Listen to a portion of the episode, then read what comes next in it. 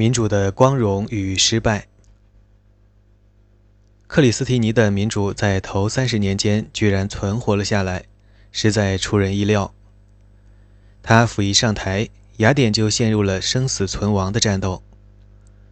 公元前五世纪发生了两场大战，第一场以希腊人集体的胜利告终，第二场的结局是雅典的惨败。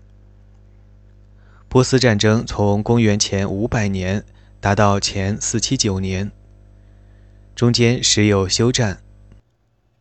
前四七九年后又继续了二十年，期间战争的激烈程度有所下降。公元前四三一年，伯罗奔尼撒战争爆发，以雅典及其盟友为一方，斯巴达和柯林斯以及他们的盟友为另一方。在公元前四零四年。以雅典完败而告结束。公元前四七九年后，雅典成为希腊首屈一指的海上强国，也是包括爱琴海和小亚细亚西海岸在内的海洋帝国的中心。其他城邦，尤其是柯林斯和斯巴达，对雅典日益增长的力量忧惧交加，于是组成联盟，和雅典打起了伯罗奔尼撒战争。尽管雅典遭到惨败，但它作为一个独立的国家，在他历史的最后四分之三世纪中再次复兴，并两次企图重建爱琴海帝国。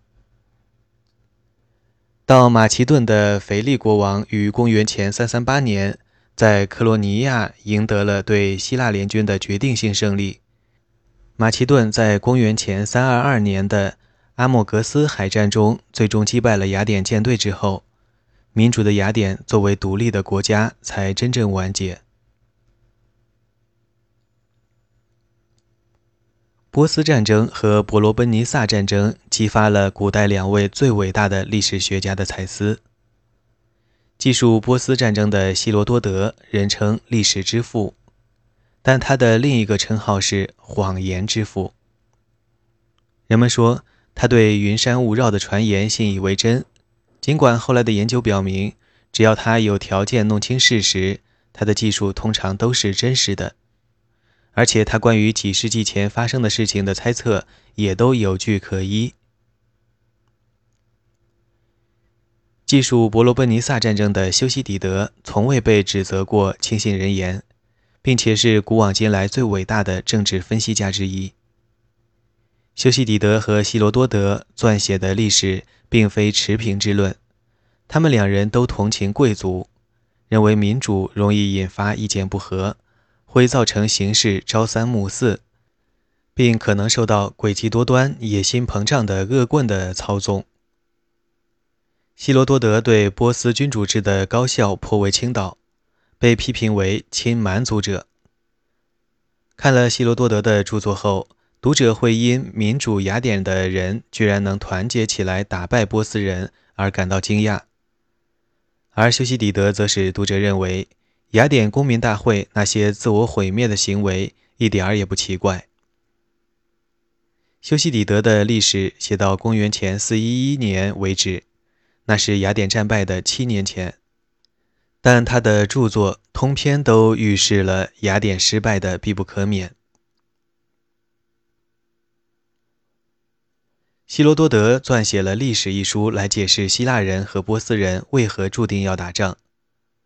书中并未对这个问题做出确切的回答，但读者可以根据书的内容做出推断。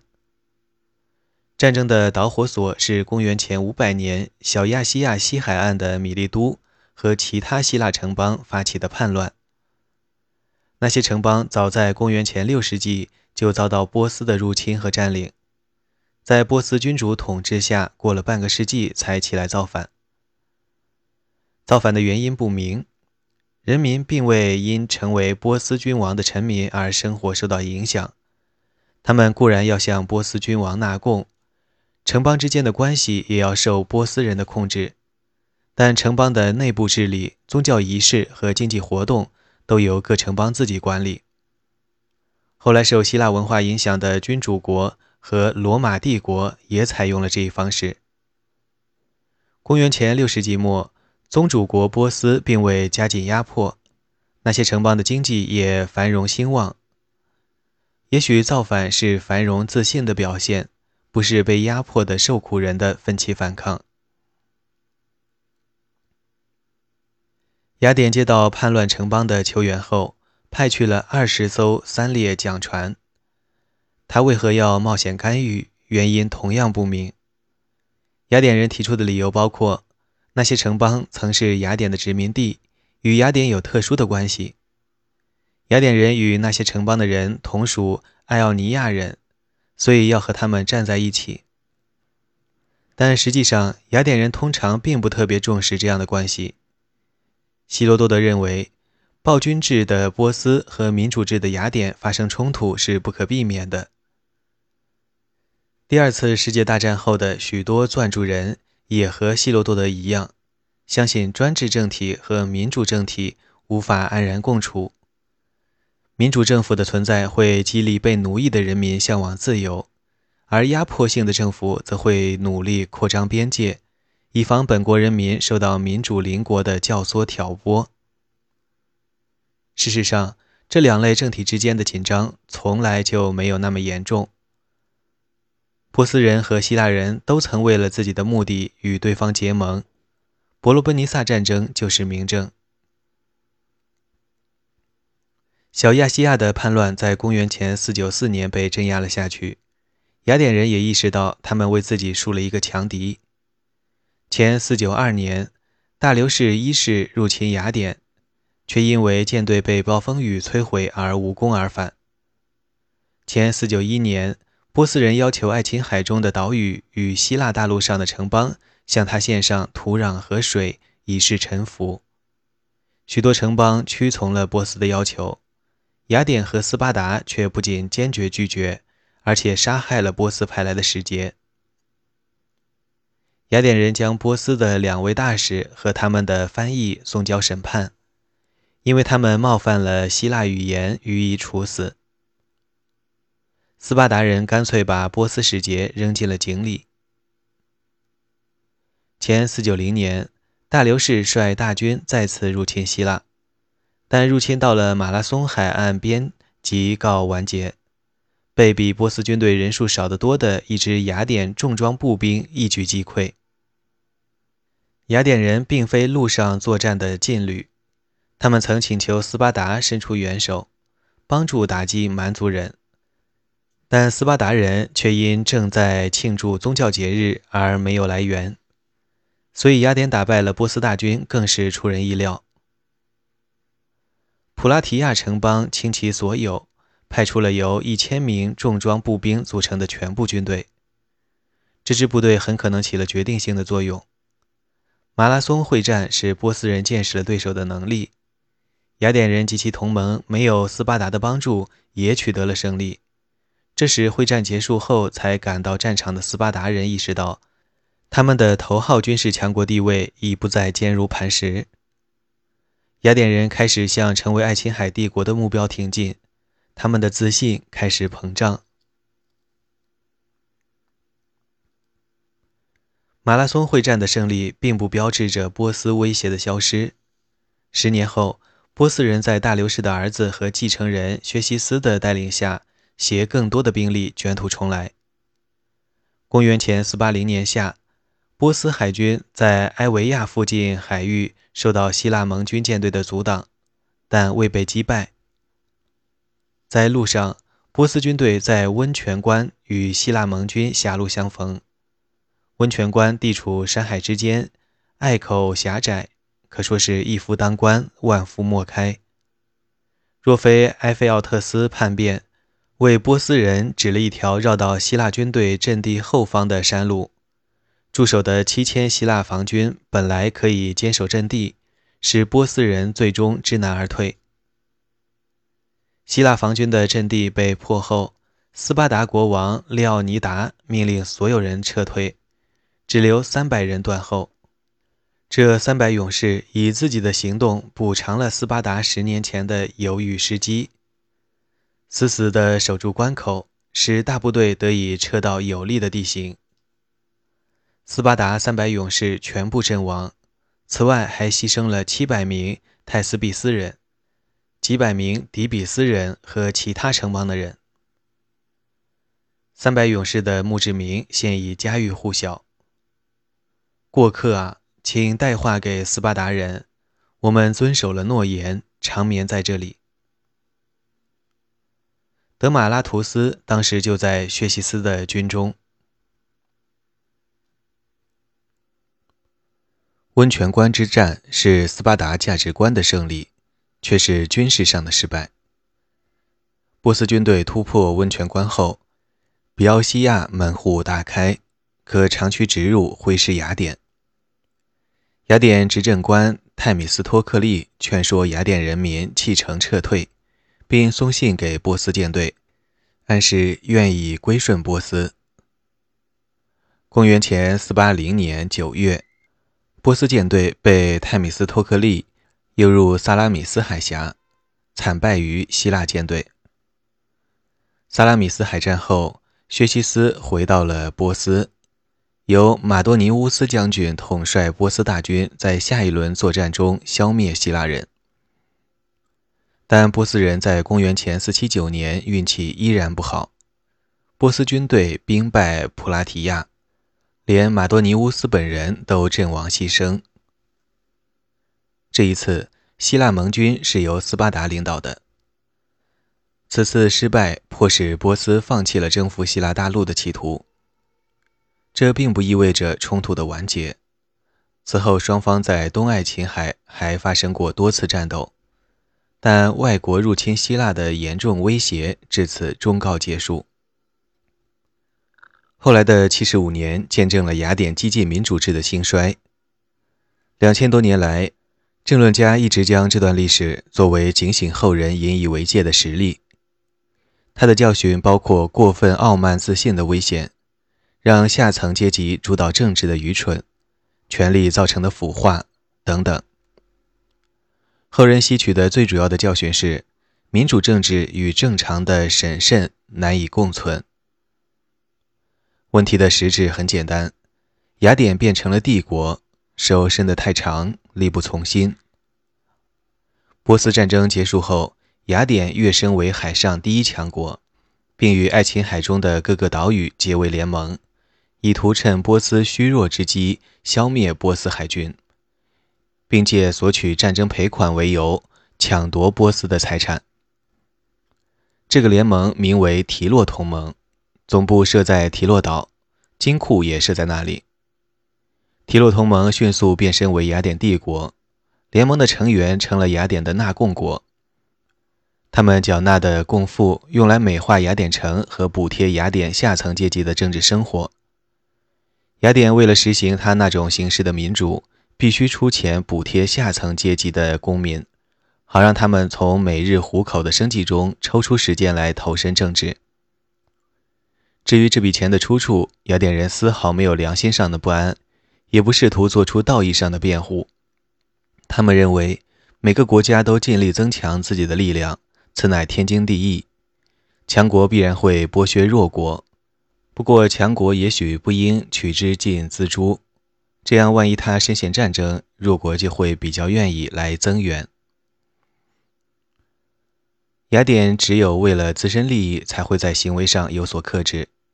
如果斯巴达在第二次波斯战争之后能继续保持其军事和政治上的领导地位，雅典人也许会更谨慎一些。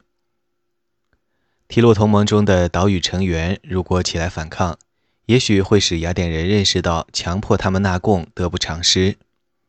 然而，这两个障碍均不存在。斯巴达软弱犹豫，纳贡国力量弱小，于是雅典开始扩张民主制度。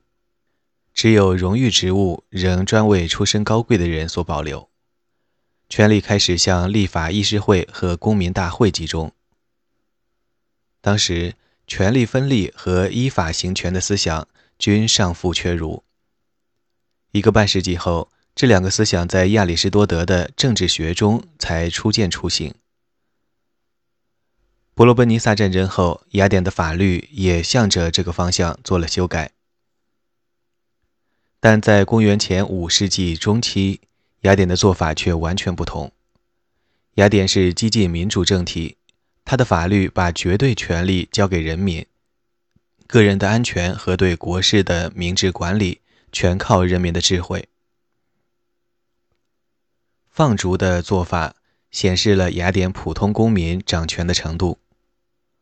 放逐制度使公民能够以任何理由或毫无理由的任意赶走任何人，特别是著名的人。放逐一词来自公民在上面刻下他们想驱逐的人的名字的陶片。有一个关于亚里斯泰迪斯的放逐的出名故事。亚里斯泰迪斯是位高权重的政治家，还是萨拉米斯海战的英雄。他遇到一个不识字的公民，那人请他帮忙把亚里斯泰迪斯的名字写在陶片上。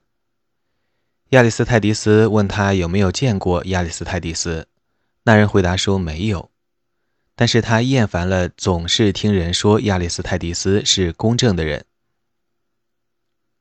亚里斯泰迪斯帮那个人在陶片上写下了自己的名字，他受到的惩罚不重，名义上罚他流放十年，但不没收财产，并保留了他随时回来不受追究的权利。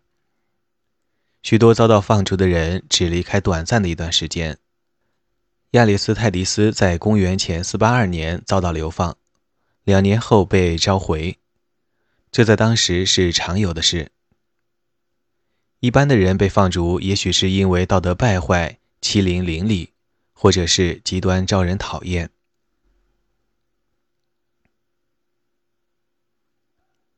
修昔底德的伯罗奔尼撒战争史。多年来，雅典的扩张造成了它与其他希腊城邦之间一系列时断时续的小型冲突。到公元前431年，雅典及其海上盟友。与克林斯和斯巴达领导的联盟之间爆发了一场大战。敌方联军占有压倒性的优势，本应势如破竹。哪怕双方的军力对比不是如此悬殊，雅典也有机会在不损尊严的情况下霸占求和。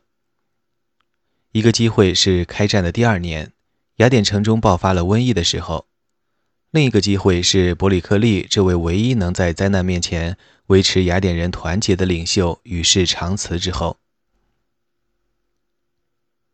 事实上，战争打了二十七年，雅典居然力拒伯罗奔尼撒联盟如此之久，这证明了他出类拔萃的才智和精力，也显示了他筹集资金、装备舰队和军队、任命善战将领的能力。尽管公民大会经常会突然对将领们翻脸。但他们仍然保持着对城邦的忠诚。两千五百年后，政治理论家还陷在民主政治和有效行政只能二者择其一的思想陷阱中不能自拔。雅典的例子却证明，并不存在这个两难的问题。另一方面，雅典在战争中的某些行为恶劣以及给民主抹了黑，败坏了雅典人的名声。也证明了人性之恶。由于修昔底德的记载，伯罗奔尼撒战争成了凯撒的战争之前最广为人知的战争。政治理论家对修昔底德推崇备至，他们记住了修昔底德阐述的战争的教训，却常常忘记修昔底德撰写的历史是对民主之缺点的绝妙评论。而那正是修昔底德撰著的目的。修昔底德是贵族，也是统军的将领。公元前424年，他被公民大会革职流放，原因是他没能及时带领援军赶到希腊北部的安菲波利斯，结果那个城邦投降了斯巴达。对这位历史学家来说，流放未尝不是一件好事。它使他得以不仅从雅典人的角度，而且也从伯罗奔尼撒人的角度来看待这场战争。但在增进他对雅典的感情方面，流放却一点好处也没有。凡是读过他的伯罗奔尼撒战争史的读者，都对里面的三段内容印象深刻。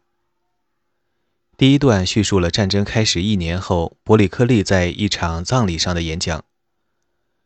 伯里克利赞扬了死者，称雅典为希腊之师，也为民主的生活方式做出了辩护。演讲中的言辞至今仍能引起共鸣。伯里克利对雅典人的勇气、多能和聪明才智的褒扬，正好与修昔底德此前写到的克林斯人和心存犹豫的斯巴达人之间的辩论形成了对比。克林斯人催促斯巴达人对雅典作战，而斯巴达人则不敢肯定能否打败雅典人，他们都害怕雅典会用计打乱他们的阵脚。敌人的忧惧是对雅典人能力的最实在的赞扬。第二段讲的是雅典人对米洛斯岛上居民的屠杀和奴役。最后一段叙述了雅典远征叙拉古的惨败。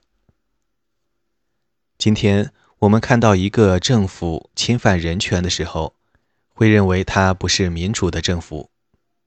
知道了雅典人对米洛斯人的悍然暴行，在下这样的判断时就需三思。雅典是毋庸置疑的民主政体。但他也经常犯下残暴的罪行。我们无法知道后人对民主国家在第二次世界大战中的作战表现会如何评说，但是对平民百姓投掷燃烧弹、对日本使用核武器这类行径，很可能会使我们的子孙后代犹豫为难。今人坚信民主国家彼此不会打仗。二十世纪期间，北美。欧洲和英联邦的自由民主国家从来都是盟友。然而，在伯罗奔尼撒战争中，民主的雅典却对民主的叙拉古用兵。修昔底德说：“民主的雅典视战如狂，这是因为古时的战争有利可图，抢劫比务农所得更多，在生存线上勉强过活的穷人能从战争中得到好处。”虽然也许没有富人得到的好处大，这也是后来罗马人打仗的一个重要原因。修昔底德认为，民主政体普遍具有侵犯性。他告诉读者说，他写的历史是永恒的历史。人性在任何时候、任何地方都一成不变，人类的政治热情和野心根深蒂固，所以任何关心自己时代政治的人。都能从修昔底德对伯罗奔尼撒战争的叙述中获得启示。19世纪北美大平原的印第安人，如果对历史感兴趣，可能对修昔底德说民主政体惯于侵略扩张的观点深有同感。可以肯定，21世纪的国际关系学者读修昔底德的著作，既是为了消遣，也是为了从中获得启发。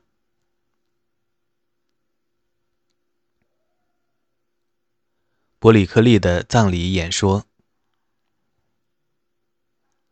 修昔底德对他写作手法的描述非常有趣。伯罗奔尼撒战争史以一系列的演说为主线来叙述各个事件的发生，揭示参与那些重大事件的人的性格。这就引起了一个明显的问题：那些话是否真的是有关的人说的？对此，修昔底德的回答是。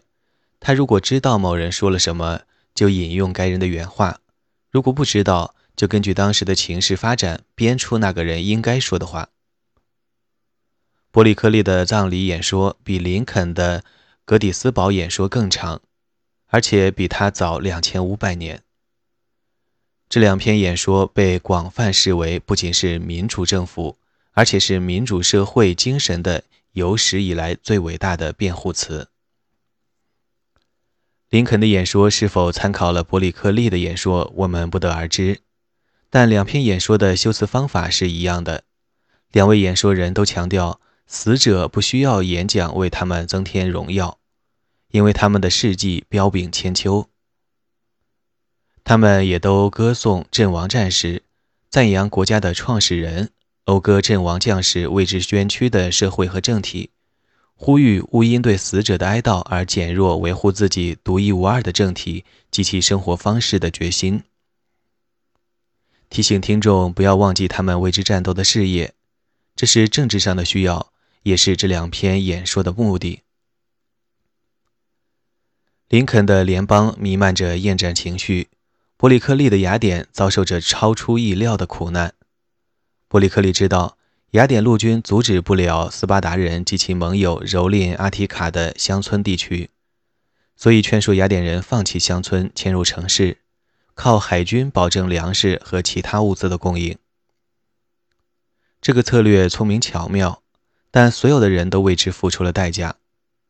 雅典的富人在乡间的房屋和庄园被敌人摧毁。一般务农的人更是承受不了斯巴达人及其盟友造成的破坏，战局焦灼，瘟疫肆虐，雅典人因此而斗志消沉。不久后，伯里克利遭到罚款和革职的处分，然后又被召回，但他随即感染了瘟疫，于公元前429年去世。雅典国葬的传统源远流长。死者在葬礼上得到纪念，遗骨安放在凯拉米克斯公墓。伯里克利的演说，无论是他本人写的，还是出自修昔底德之手，亦或是两者的结合，都与当时的习惯大相径庭。在演说开头的时候，他说他不该做此演说，因为死者的光荣不应受到演说中拙劣言辞的拖累。然后他转向对祖先的颂扬。演说至此还算是循规蹈矩，但接下来他脱离了葬礼演说的常规，开始赞美死者为之捐躯的城邦。我们的政府形式被称为民主，因为它不是为少数人，而是为多数人的利益服务的。根据法律，私人争端中各方都享有平等的权利。一个人无论在何处赢得民众的认可。都可得选担负与他的出色表现相对应的公职。我们是论才选优，而不是轮流制度。人才不会因贫穷而不得出头。如果一个穷人显示出造福城邦的真正能力，他绝不会因为出身寒微而被埋没。波里克利颂扬了按才受职和统治者依法为自己的行为负责后，接着强调说。一个自由开放的社会是生机勃勃的社会，在公共生活中，我们有充分的自由。至于其他人的习惯，我们不因邻居以他自己的方式做事而愤怒，也不面露不满，因为不满的神色虽然不是惩罚，但会引起邻居的不安。不过，他所说的社会是充满政治激情的社会。不关心政治的人，我们不说他是关注自己事务的人。而是说，他根本就在无所事事。这种参与性民主和全民参政的社会，成了二十世纪的民主国家衡量自己成败的参照。关于现代工业社会能够在多大程度上重建古雅典充满活力的参与性政治，二十世纪晚期的改革者尽管意见不一，但都以它为最终的理想。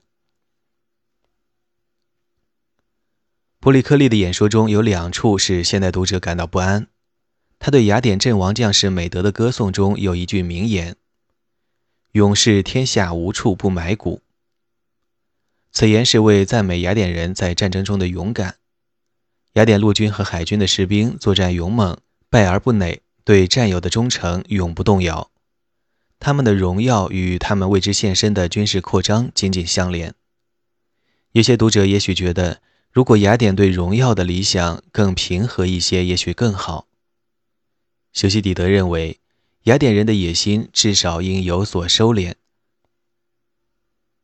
真正使现代读者一颗心直沉下去的，是伯里克利演讲中关于女性的部分。他说：“他们应该哀悼死去的英雄，但他们的公共作用到此为止。”你们的伟大名声在于谨守你们本性的标准，在于你们无论是因美德还是因过失，都不让自己的名字在男人当中流传。这可不是现代民主的理想。